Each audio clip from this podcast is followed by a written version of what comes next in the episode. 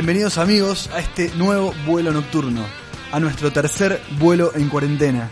Esperemos hoy, como en anteriores, volar todos juntos. Cuando uno está entre mucha gente, se puede olvidar de que existe. Esta etapa que estamos viendo todos nos obliga a quedarnos en casa, pero no obliga necesariamente al encuentro con uno mismo. Eso requiere de una intención y de acciones diversas. La soledad está cada vez más presente en nosotros.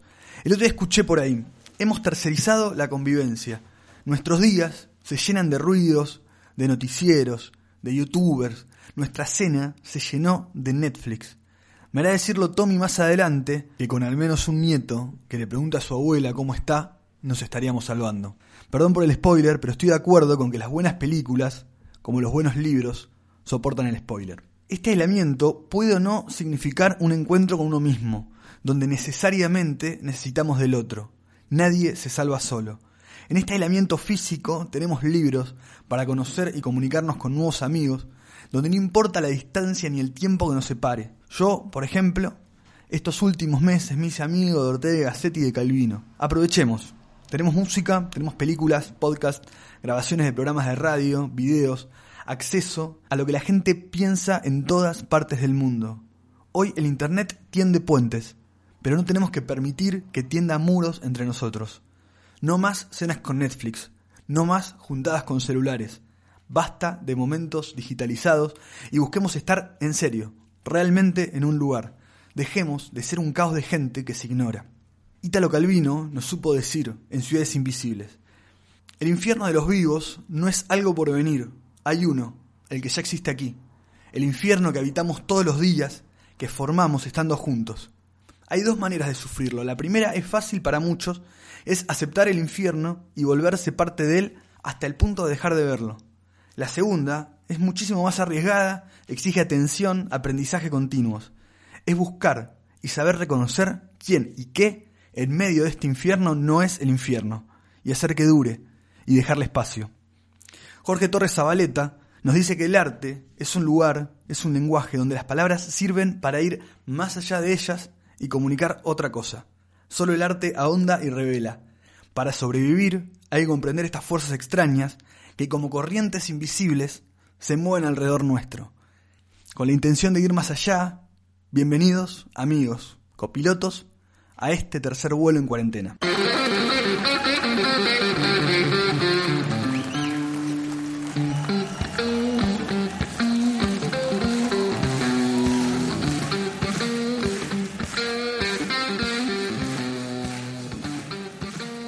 Continuamos con un texto de Ezequiel Medina que como siempre sentencia y nos deja a todos pensando.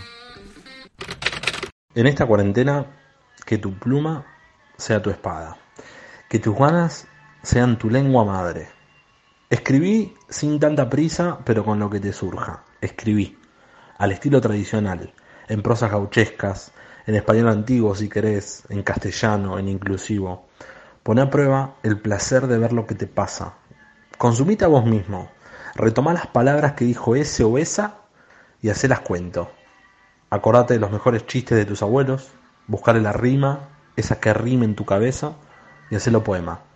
Escribí porque es un deber humano. Cuando acabe la vida que nos encuentra, se borrarán los poemas de Calderón y la crueldad de las Malvinas. Caerán en el blanco y negro del adiós los sueños de Alighieri, las melodías de Beethoven, de Vivaldi y las décimas de Sabina. De todas las primaveras de príncipes y reinas no quedará registro. En el fin de los finales no se guardará realeza alguna, ni la mano de hierro del César, ni la piocha de O'Higgins, ni la casa de Windsor, ni la corona de espina. Polvo será como si nunca hubieran existido las luchas de Francia, ni revolución industrial, ni capitalismo foráneo, ni papiros de Alejandría. Cuando llegue ese final, ya no habrá más ojalá no recrearemos mañana ni suspiros, ni remiendos, ni peregrinos, ni plegarias, ni vuelos, ni rodillas. El despertar que duró millones de años de desencuentros nos unirá en un pesar que no sabrá de Federico Leluar, ni de John Nash, ni de la relatividad del tiempo. Quedará enterrado en la nada lo que fue, esas ficciones de ayer. Valdrá lo mismo Platón, Hamlet, Azurduy, Martí y tales de Mileto. Bella descubrir ni Troya que trobar, No quedará nada levantado en material, ni la iglesia que te acoge, ni la mezquita que te cura, ni meca que seguir, ni muro de los lamentos. Será difícil entonces, Asimov mediante, ese minuto posterior, luego de la nada sobre nada, explicar en sol mayor lo que fue nuestro paso, nuestra tierra, nuestro encuentro. Quedará tal vez en alguna memoria del viento esos besos que nos dimos, esa idea por nacer y ese nacimiento, ese amor por siempre fugaz, pero por siempre nuestro. Quedarán los abrazos pendientes de matrices, las narraciones de nuestros cuentos, los secretos tan míos, los miedos tan nuestros, los caminos tan vacíos, los misterios de los muertos. Quizás aún quedarán en la memoria no visible para los que vengan y nos busquen las veces que tocamos del mar su espuma, cuando respiramos los perfumes de jazmines en tu patio, los restos de la casa que nos acobijó, y de ser cierto, dos huellas en la luna. Escribí, escribí en esta cuarentena, para que sepan que existís, y para existir de todos modos, si no, aunque nadie lo sepa. Ezequiel Medina para este vuelo en cuarentena. El siguiente texto es de Tommy Amato, nos lo envió hace unos días y por supuesto que, decidimos publicarlo. En él encontramos una exploración entre la sociedad de hoy y la búsqueda de un líder mundial. Tengo el privilegio de hoy leerlo para todos ustedes. Se busca un líder mundial que dirija una guerra contra un enemigo invisible, o al menos un soldado paciente que encuentre la paz en algún rincón de sí mismo. Se busca un líder mundial que logre acatamiento total de medidas políticas, o al menos un ciudadano de a pie que genere un pequeño hábito saludable. Se busca un líder mundial que elimine la incertidumbre, o al menos un artista local que lleve un poema a los corazones. Se busca un líder mundial que alce su voz más fuerte que cualquier ruido, o al menos un dios que hable tan bajito que haya que estar en silencio total para escucharlo. Se busca un líder mundial que comunique al periodista la situación del continente, o al menos un nieto que le pregunte a su abuela cómo está. Se busca un líder mundial que informe minuto a minuto el conteo de enfermos, o al menos un libro viejo que nos haga preguntas profundas. Se busca un líder mundial que encuentre la cura mañana, o al menos un amigo que al escucharlo transmita un poco de esperanza. Se busca un líder mundial que ataque todos los frentes posibles en todo el mundo, o al menos un vecino de mi edificio que empiece por tender su cama después de levantarse. En el siguiente texto, Angie Moldes reflexiona sobre un tema que atraviesa absolutamente nuestra cuarentena. El otro día comentábamos de Internet y sus accesos, sobre todo en este estado de cuarentena en el que nos encontramos. Reflexionamos sobre la búsqueda de la felicidad y usar Internet como herramienta. Algo que surgió a esa reflexión, obviamente, fue pensar en el cómo. ¿Cómo consumimos Internet? Básicamente, ¿cómo consumimos información? Yo tengo una costumbre, no sé si es buena o mala, de pasar horas mirando páginas, cuentas de Instagram con frases, reflexiones y fragmentos de textos conocidos, partes de cuentos, poemas sentimentalistas que removerán algo oculto, incluso a veces, frases con síntesis del pensamiento de algún filósofo moderno. Cuando no, entrar a arroba filo-sofía y buscar una imagen con el daguerrotipo de Marx y una tipografía simpática al lado que diga la peor lucha es la que no se hace. Escroleo un poco más. El retrato de Descartes sonríe y la imagen lee. Esta es la cara de Descartes mientras ve que no pensás y existís. muy bien. Hay algo instructivo, pero a la vez descartable, en esto de que las imágenes tengan un texto más bien en esto de que ahora no puedas ver un texto sin imagen y que todo tenga que estar en el mismo espacio, como el fenómeno del meme, siendo el último gran estudio de los sociólogos, la expresión del siglo XXI. Sí es cierto que uno retiene y aprende más lo que incorpora visualmente, pero también es cierto que este aprendizaje viene de la mano de muchos vicios. Pasemos a enumerar. En primer lugar, su procedencia. Siguiendo con el ejemplar ejemplo que hemos tomado para esta catedrática reflexión, seguiremos con las frases de Instagram y los memes. Su procedencia puede ser desde un profesor en letras de la Universidad Católica de Salta, aunque poco probable, hasta un pendejo de 13, sin amigos y descubriendo el Photoshop, supuesto dado su enorme cantidad de tiempo libre. En segundo lugar, su destinatario. El problema con nosotros los consumidores de Internet son nuestras interpretaciones, claro. Eso nos dijeron siempre, que nos dieron la Biblia y cada uno hizo lo que quiso. Pero creo que aparte de eso está el hecho de que Internet nos hizo terriblemente vagos y ni siquiera queremos leer la Biblia, abrir Wikipedia, ni ver un documental de la BBC. Queremos un te lo resumo así nomás o una imagen que contenga la información. Y para que esto no sea un típico caso en el que la problemática se base solo en el significado significante, remitente y destinatario, agregamos un tercer problema que le da chirimisqui a la cuestión, el acceso que tenemos a la información. Este tercer problema puede hacer que aceptemos o deneguemos a nuestro gusto y piacere. Y acá está el mayor de los riesgos. ¿Podemos elegir lo que aprendemos y lo que no? O sea, lo que consumimos en Internet y lo que no. ¿Podemos descartar lo que no nos gusta? Claro que sí. Es cuestión de scrollear y encontrar una frase que se adecue un poco más a nuestra papila gustativa. Sí, ya sé, del otro lado están todos ustedes pensando que soy la Kobani de Internet, que era lo único que estaba faltando. Alguien que te diga qué consumir en tus horas de ocio. Pero por un lado Internet ya no forma parte de nuestras horas de ocio, ni de la de nuestros hijos, compañeros de trabajo, amigos. Y por otro lado, sí, soy la Kobani. La vida es así en el 2020. Podemos elegir lo que nos gusta todo el tiempo, pero siempre viene alguien a decirte, ¿No te falta interpelarte? ¿No estás muy cómodo? ¿No estás nada más leyendo y mirando lo que a vos te gusta? Me gusta pensar que hay una deconstrucción en nuestra sociedad en este momento, pero que deberían haber otras, o muchas otras sucediendo. Y quizá sea esta pandemia la que nos abra el camino. Pensar por y para nosotros es hacer una revolución, buscar la contracultura, el confort que nos da quedarnos en casa mirando series y buscando frases de vaga erudición solo nos lleva a la mediocridad del pensamiento. Es en esta búsqueda que estamos hoy acá, compartiendo el mismo dial, o en realidad, eligiendo que nuestro meme sea consumir nuestro ancho de banda en este espacio de encuentro para pensar. Continuación, Martín Trapani, nuestro profe de historia, hace un viaje hacia lo profundo de su ser y reflexiona y nos cuenta a todos distintos encuentros que podemos tener esta cuarentena. A veces pienso que la gente inteligente no vino al mundo para ser feliz, porque a cada paso que hace, y sobre todo cuando no obtiene los resultados que esperaba, cuando el mundo no reacciona como ellos esperaban, se replantean los errores que cometieron y obviamente los encuentran. La gente que es feliz o tiene mucha suerte de no haberse encontrado con resultados adversos, lo que es una utopía, o realmente se convencen de que todas sus decisiones son acertadas, por lo que no se replantean nada, lo cual es necio. Entonces, mi mundo queda habitado por infelices, idealistas utópicos y necios.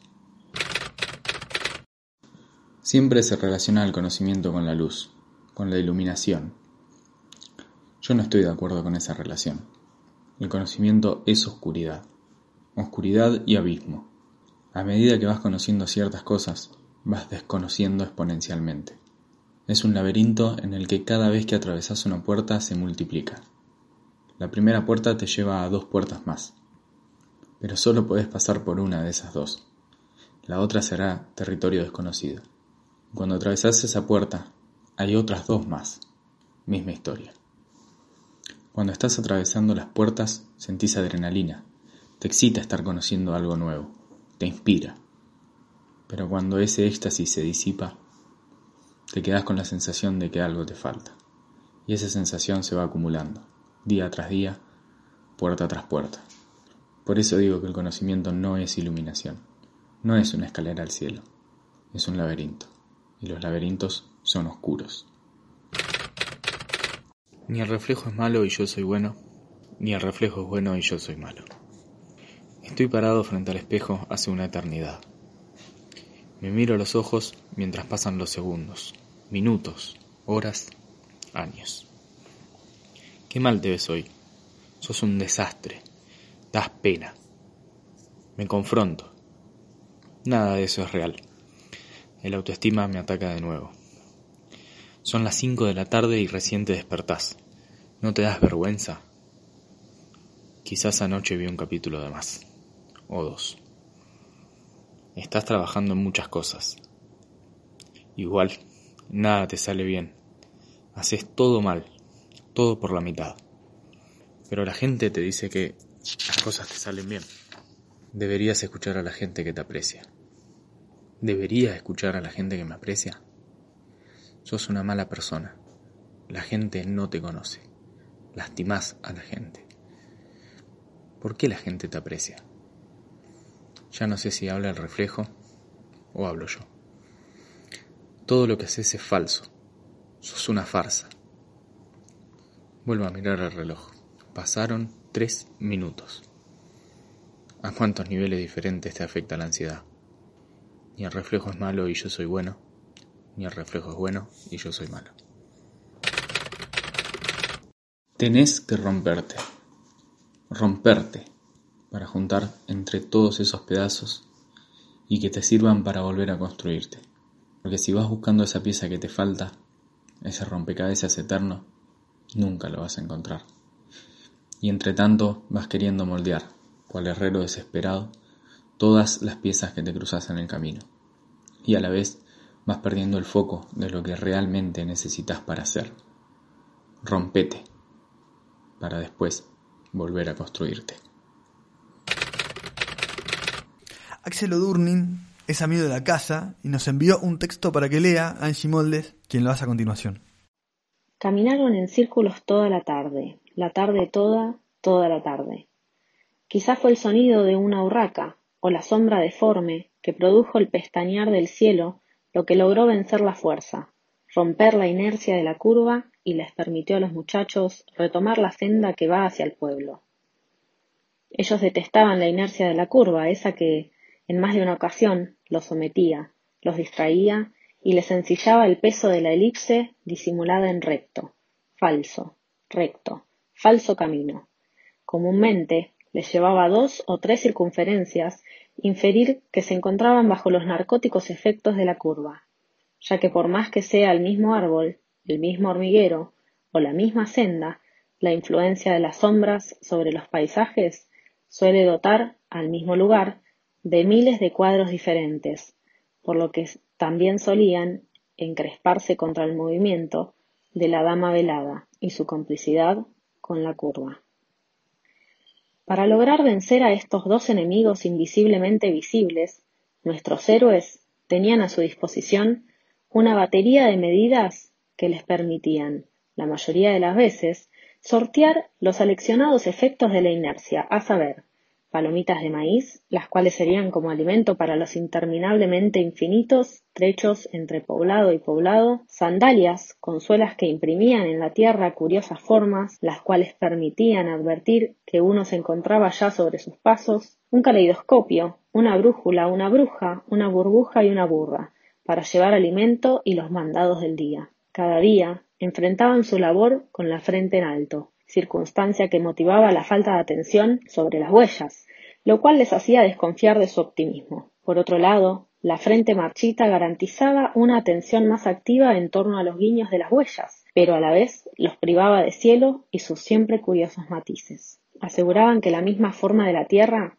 ya proponía una inercia inicial, que toda recta finalmente es una farsa, y que nuestro rutinario y errante planeta había renunciado hace mucho tiempo a vencer la inercia, pasajeras en tránsito eterno. Desconfiaban igualmente de los cursos del agua, aunque sabían que sin la inercia que delatan sus corrientes, la vida no sería posible. Cada hoja a la deriva implicaba para ellos un mundo de contradicciones. Un día encontraron, al salirse de la senda que llevaba al poblado más cercano, una gigantesca pared, hermosamente dibujada por el tiempo, cuyos ladrillos se encontraban tan sutilmente garabateados por el viento, la cual delataba una recta que se perdía entre las colinas. Su tranquilidad duró poco, ya que dedujeron que finalmente toda recta tenía la forma de un círculo, pero tan dilatada sería su área, que no se percibía la curvatura. Nicolás de Cusa tenía razón. Toda línea recta es el arco de un círculo infinito. La depresión los maniató. Levantaron la frente y caminaron en círculos toda la tarde, la tarde toda, toda la tarde. El siguiente texto también es de un amigo de la casa, Nico Maggi, es guionista, es actor, es gestor cultural, realmente no podría enumerar la cantidad de cosas que ha hecho en sus años. Nos regala para todos el siguiente texto. Somos un montón de ignorantes. No sabemos cambiar, no sabemos vestir, no sabemos coordinar, no sabemos educar, no sabemos hablar. Somos un montón de ignorantes no sabemos enseñar, no sabemos cocinar, no sabemos lavar ni planchar, no sabemos doblar la ropa, no sabemos hacer la cama. Nuestro mayor logro es saber hacer un sanguchito de jamón y queso y un café con leche que calentamos en el microondas cuando, por ansiosos, sacamos el agua antes de la hornalla. Somos niños de mamá. Y sí, somos de mamá y no de papá. Mamá siempre hizo todo por nosotros. Papá estuvo y muchas veces no. A las futuras madres les impone el saber cambiar un pañal, el saber ser madre, y por lo tanto saben más que nosotros, que por otro lado tenemos miedo de agarrarlo por miedo de que se nos caiga, tenemos miedo de cambiar el pañal por miedo de que manchemos toda la casa de caca. Ojo, nos enseñaron a ser futbolistas, basquetbolistas, conductores de carrera y tenistas. Sabemos hacer asado, mirar fútbol y putear al taxi que pasa por al lado nuestro. Lástima que el 99,9% de la población no es deportista profesional. Soy un gran puteador de taxistas, pero no sé cocinarme una milanesa. ¿Qué pasa cuando te enseñan todo sobre sumas, restas, sujeto, predicado, invasiones inglesas, anfibios, MRV y la capital de Kazajstán? Pero no sobre cocinar, doblar la ropa, planchar, despertarse temprano, saber buscar trabajo, saber resignarse al no conseguir trabajo, ni siquiera te enseñan a ser padre. Nunca me enseñaron a amar. Somos un montón de ignorantes. No sabemos cambiar un pañal, no sabemos vestir a otra persona, no sabemos coordinar horarios para buscar a alguien por el colegio, no sabemos educar a otra persona, no sabemos hablar con otra persona. Ya lo dijo Charlie no existe una escuela que enseñe a vivir. Angie Diz es otra profe de letras amiga de la casa y nos regala unos versos lindísimos que invito a todos especialmente a que escuchen. Mientras el amor.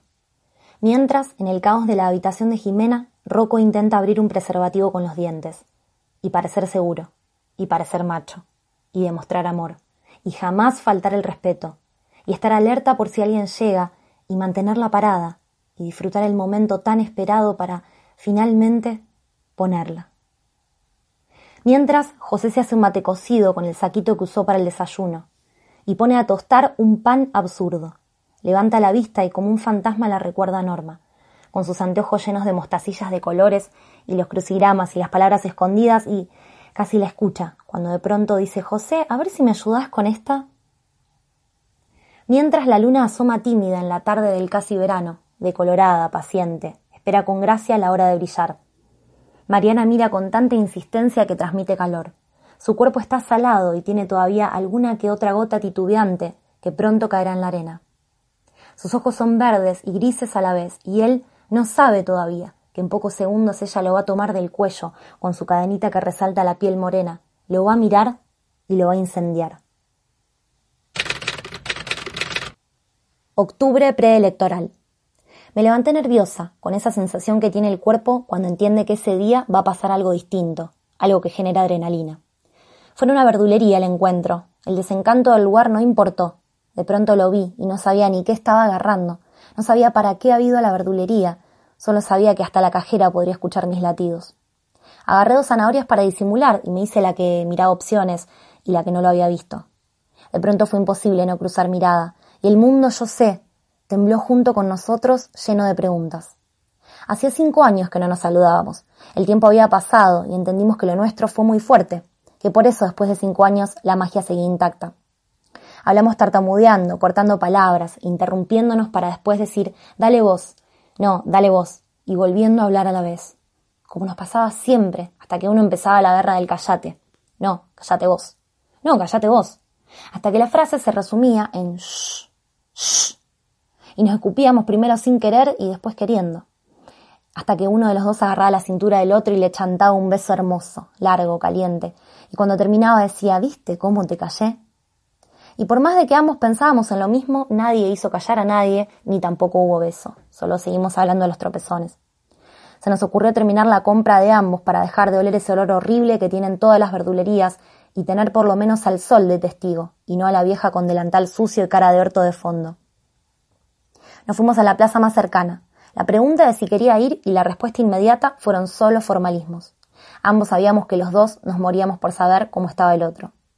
Nos sentamos bajo un álamo y sostuve mi mochila entre mis brazos, como quien se agarra de lo único suyo. Se aferra fuerte porque sabe de lo imponente del otro.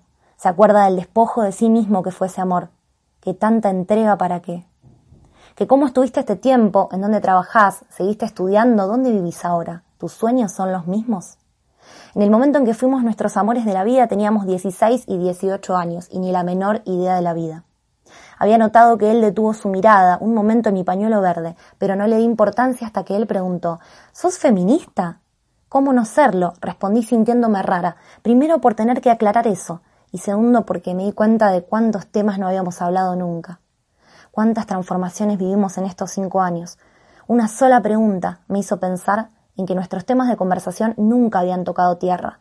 En todo momento intentamos recuperar un discurso que fue el que tuvimos a los 16, intentando aprender otra vez algo del idioma que habíamos creado juntos, inútilmente sentirnos parte de esa patria que fue nuestro amor en otros tiempos. ¿Qué quedaba de eso? ¿Cuánto queda de aquellos que fuimos en los que somos ahora? Jodeme que vas a votar a Cristina, me preguntó. Jodeme que vos no, le dije. Y en el silencio de esa calurosa mañana de un octubre demasiado preelectoral, me fui caminando por el mismo camino por donde vine, con mi mochila al hombro que, no sé por qué, me pareció más liviana. Diario de cuarentena. Ya es 4 de abril. Comenzó este mes de colores madera, rojizos, de atardeceres otoñales, los primeros fríos. Algunas veces me despierto sin recordar dónde estoy, qué debo hacer, quién soy. En esos instantes de transición doy vueltas en la cama hasta que abro por fin los ojos y me digo, estás en Mar del Plata, sola, porque vos quisiste, estás en cuarentena, no podés salir, levántate y desayuna. A veces quiero seguir durmiendo, escapar unos segundos más del acecho de la cotidianidad. Hoy es sábado, hice las compras de toda la semana para no volver a salir. Lavé toda la ropa que andaba dando vueltas, limpié la habitación, me hice de comer. Todas nimiedades, pero cosas que en fin no podemos dejar de hacer nunca. En el trayecto de la compra giré la cabeza y ahí estaba. La inmensidad de un mar a veces azul, a veces verde, otras amarronado. Me miraba, como diciéndome, a pesar de todo, yo sigo acá. Cuando lo miré, dos tímidas lágrimas le contaron mi paradoja. Te añoré tanto y ahora estando cerca no puedo contemplarte ni disfrutarte. Hoy mi realidad es virtual. Pasa por lo que les escribo y les digo a mis estudiantes a través de pantallas, lo que hablo con mi familia a través de teléfonos, lo que leo y escribo en las redes.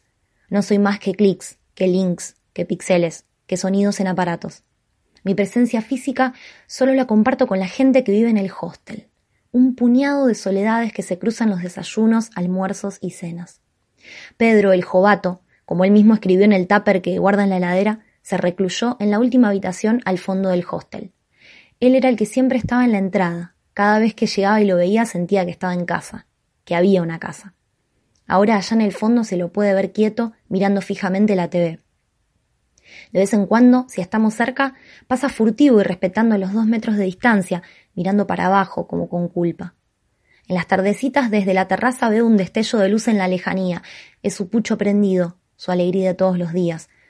Cuando ya la noche es certera, otras luces se encienden también en la lejanía, y me digo que quizás esta noche sea ideal para volver a lo más antiguo de la humanidad, la contemplación de las estrellas. Hoy más que nunca entiendo que el tiempo no tiene lógica, que no significa nada que tenga 24 horas. ¿Qué son las horas? ¿Cuánto se puede extrañar a la misma vez? ¿Cuántas preguntas caben en un segundo? ¿Qué nos mantiene a salvo? Amigos, hemos volado hoy entre la psiquis y el arte de muchísimos amigos. Supo decir Casas que lo único interesante pasa cuando la gente se encuentra, las culturas se mezclan y se cruzan los cables. Entremezclando distintas realidades, compartiendo sueños, se despiden hoy Ezequiel Medina, Tommy Amato, Angie Moldes, Martín Trapani, Axel Odurnin, Nico Maggi, Angie Diz y quien les habla, Tomás Quevedo. Amigos, nos encontramos nuevamente la próxima semana y gracias a todos por ser parte.